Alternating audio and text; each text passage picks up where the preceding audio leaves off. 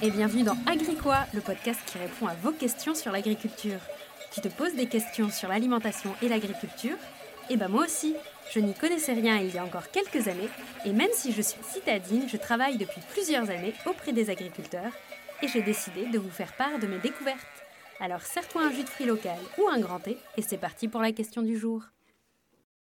Il y a pas mal d'idées qui circulent sur la prise d'antibiotiques en élevage. La première, les animaux d'élevage seraient en mauvaise santé, et tout cela serait compensé par les antibiotiques. La deuxième, on mangerait de la viande ou du lait plein d'antibiotiques. Ou encore, ils prendraient des médicaments pour grossir plus vite. Vous pensez bien que la première fois que j'ai dû écrire sur le sujet, j'étais au taquet pour comprendre tout ça. Alors comment les antibiotiques sont utilisés en élevage et quels sont les enjeux aujourd'hui dans l'élevage? C'est ce qu'on va voir dans cet épisode. Déjà, on remet les choses en ordre. Par rapport aux idées que j'ai citées en introduction, les antibiotiques comme facteurs de croissance sont interdits depuis 2006 dans l'Union européenne. Et depuis avril 2022, la France a interdit l'importation de produits issus d'animaux nourris aux antibiotiques comme facteurs de croissance. Oui, c'est tout récent, avril 2022, mais au moins c'est fait. Les choses que vous consommez aujourd'hui d'origine animale, je veux dire, sont forcément issus d'animaux qui n'ont pas été nourris aux antibiotiques, comme facteur de croissance. Le deuxième point, la viande et le lait qu'on mange seraient bourrés d'antibiotiques. Ça aussi, c'est faux.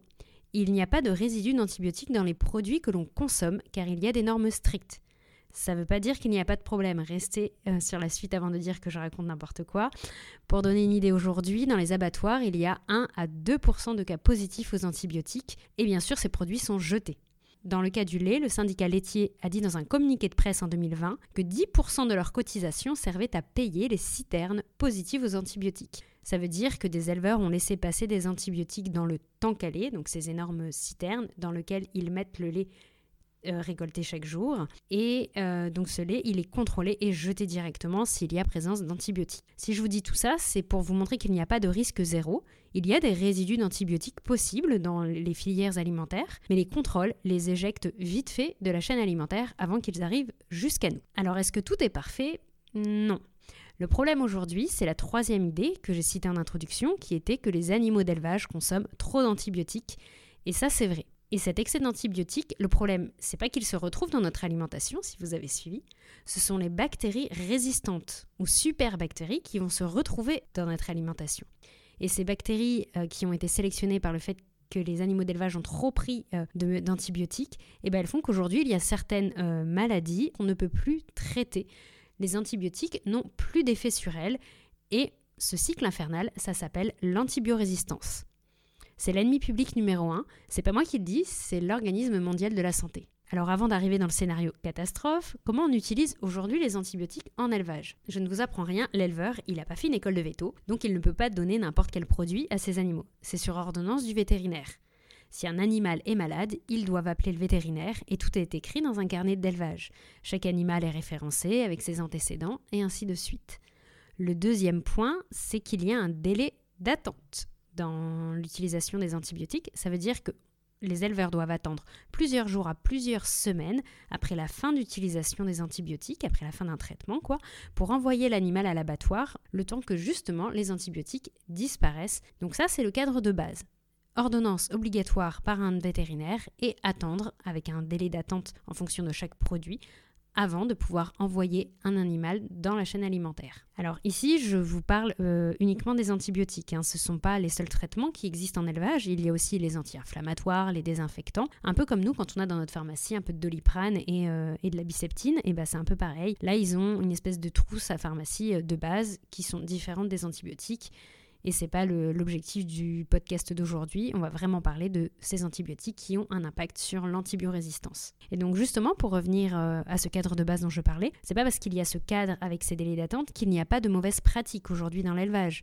Bien sûr qu'il y en a exactement pareil que pour nous en fait. Ça va être la prise de médicaments en prévention, pour, euh, par exemple pour des moments charnières dans, dans l'élevage, donc le tarissement des vaches quand elles ne produisent plus de lait. Ça va être pour le sevrage des petits, notamment dans l'élevage porcin. Ça va être ce genre de, moment. Ça va être le traitement aussi de tout l'élevage pour quelques animaux malades par peur de l'extension de la maladie. On peut aussi considérer le sous-dosage des antibiotiques ou l'arrêt du traitement alors qu'il n'est pas alors qu'il fallait le prendre encore quelques jours de plus. Ainsi, les bactéries, elles vont avoir tout le temps de s'habituer tranquille à l'antibio et ça leur fera plus rien et elles resteront dans l'animal. Et du coup, quand on le consomme ou qu'on ne fait pas assez cuire la viande, par exemple, et eh bah ça peut se retrouver euh, bah, dans notre corps et dans ce cas, on peut ensuite avoir des difficultés à euh, réagir aux antibiotiques à l'avenir. Alors, qu'est-ce qui se passe aujourd'hui? On n'attend pas les bras croisés hein, que l'antibiorésistance s'installe gaiement. Il y a plusieurs solutions qui sont avancées. La première, vous vous en doutez, ça va être de diminuer l'utilisation des antibiotiques. Il y a un plan qui s'appelle le plan Éco-Antibio qui a débuté en 2012. Donc le premier a eu lieu de 2012 à 2016, le second de 2017 à 2022 et ça a fonctionné super bien. En fait, selon les chiffres du RESAPAT, un réseau de laboratoires et de vétérinaires en lien avec l'ANSES, donc l'Agence nationale de sécurité alimentaire, l'exposition des animaux d'élevage aux antibiotiques a baissé de 47% entre 2011 et 2021. Donc en 10 ans, ça a diminué de pratiquement 50%. La baisse, elle est encore plus importante pour les antibiotiques dits critiques, c'est-à-dire ceux qui sont utilisés en dernier recours sur les êtres humains. Pour éviter qu'on devienne résistant, ce sont ceux à éviter au maximum et certains sont même interdits en élevage tout simplement. Selon les résultats publiés en 2021, 20% des bactéries E. coli chez les bovins étaient résistantes, 17% chez les porcs et 5% chez les poules et les poulets. Et ces chiffres sont en baisse depuis plusieurs années. Ensuite, il y aura un meilleur contrôle des animaux. Donc, par exemple, il y a la formation d'éleveurs infirmiers qui, se développe. Donc, ça va être de former les éleveurs aux premiers gestes, on va dire, de, santé dans un troupeau. Ça va être une meilleure observation également euh, du, du comportement des animaux ou euh, de pouvoir les palper, vérifier certaines zones pour connaître leur état de santé.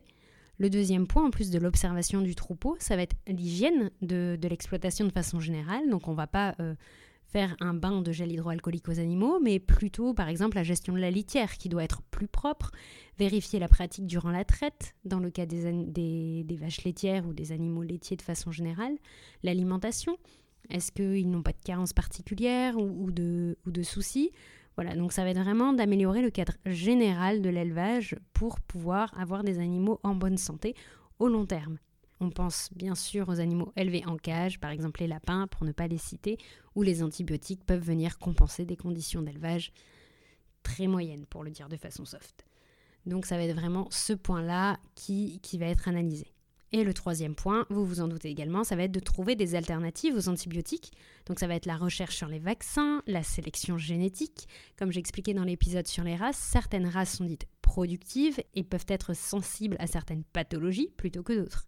Donc on va essayer de sélectionner génétiquement les animaux qui sont en meilleur état de santé par rapport à certaines pathologies très régulières dans un élevage. Et enfin, on peut aussi coupler avec des pratiques autres comme la prise de pré- et probiotiques, les huiles essentielles ou encore l'homéopathie.